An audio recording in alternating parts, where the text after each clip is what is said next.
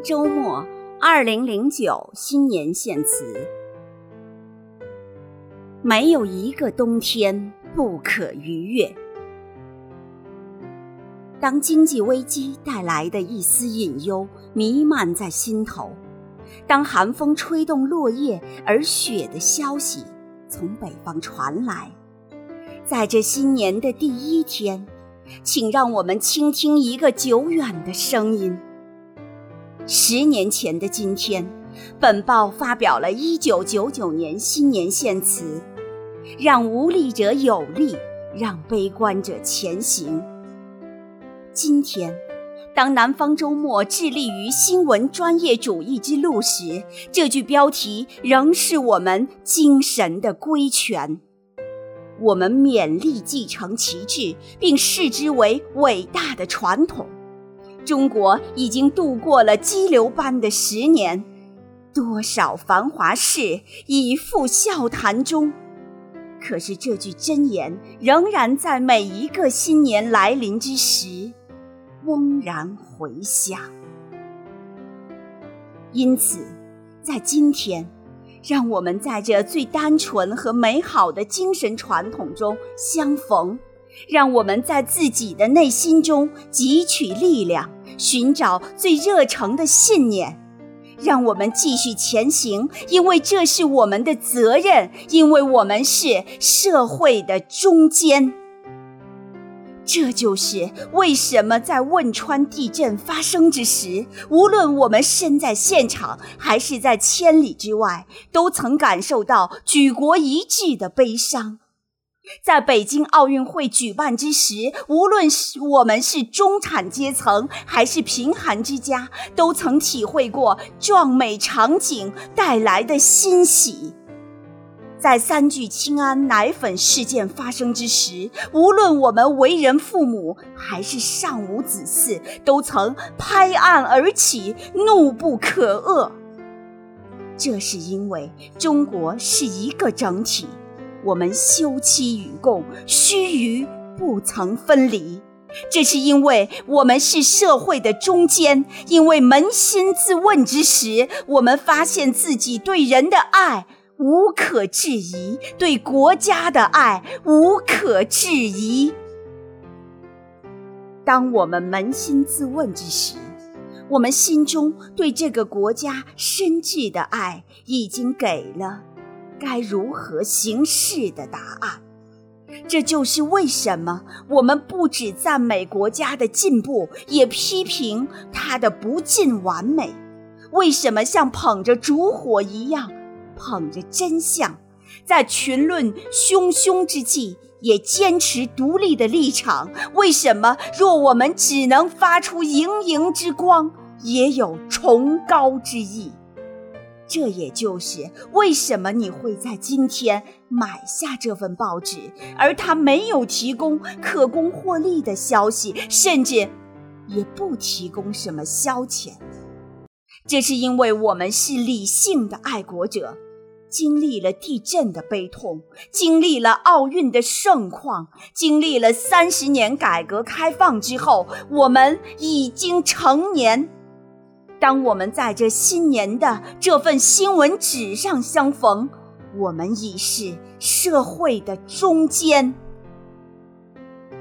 在这个时候，让我们回想三十年前在改革开放之初的羊肠小道上，我们的父辈筚路蓝缕，何其艰辛！他们经历了多么复杂的年代，走过了多么长的路。今天，他们结束了对国家的使命，头发斑白，回想着自己与同辈如何开创了这个世界。我们的孩子生活在一个比过去更好的世界，我们可曾想过，他们有权利生活在一个更好的世界？是否有一天，当他们追问我们的故事，我们可以说？我们没有推卸责任、不负历史的托付，这就是为什么我们不能全如，不能抱怨？那是不可改变的。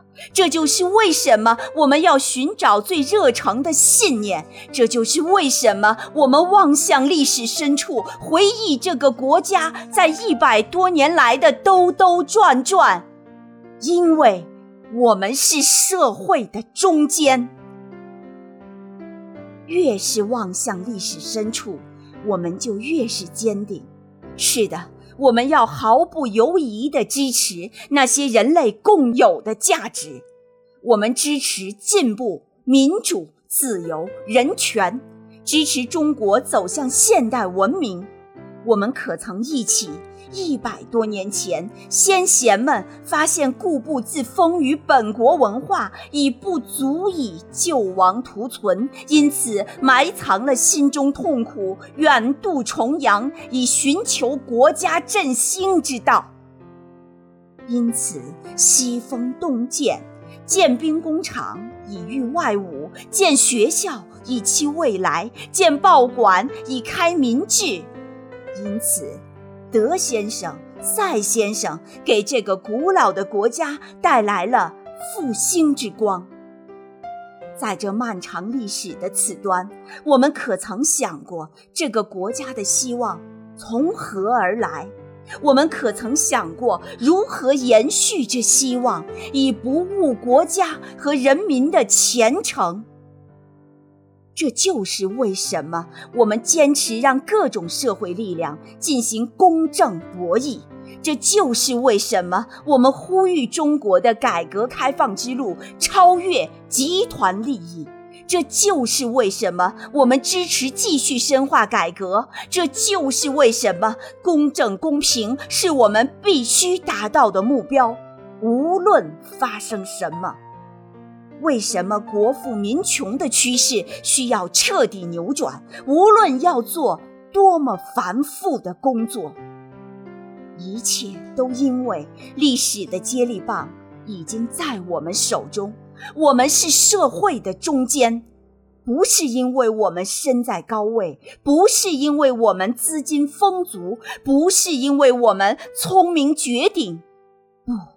我们甚至并不比任何一代中国人优秀，只是我们有此机会，我们有一个机会把中国变得更好，我们有一个责任把中国变得更好。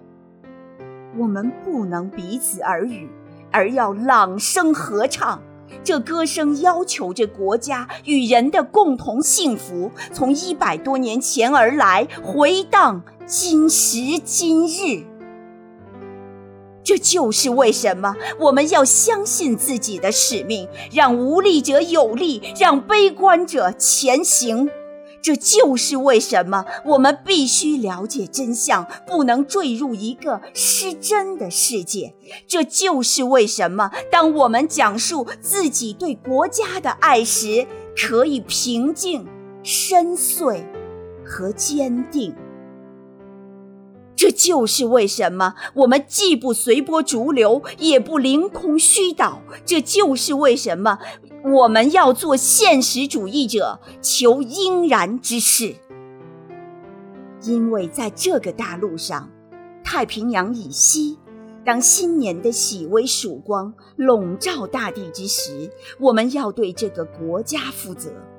当我们看到它辽阔的天空，看到天空下一条条曾被地震折断的、令人难以置信的巨大的山岭和阡陌纵横的土地，繁华都市和出产古老谷物的土地，以及在这个国家中来来往往的沉浸在梦幻中的人们，当我们的孩子。将出生在夜色中发出柔弱却嘹亮的哭泣声，我们会知道，没有任何东西比一个信念更为珍贵，也从没有任何一个时代有如此之多的困难，又有如此之多的希望。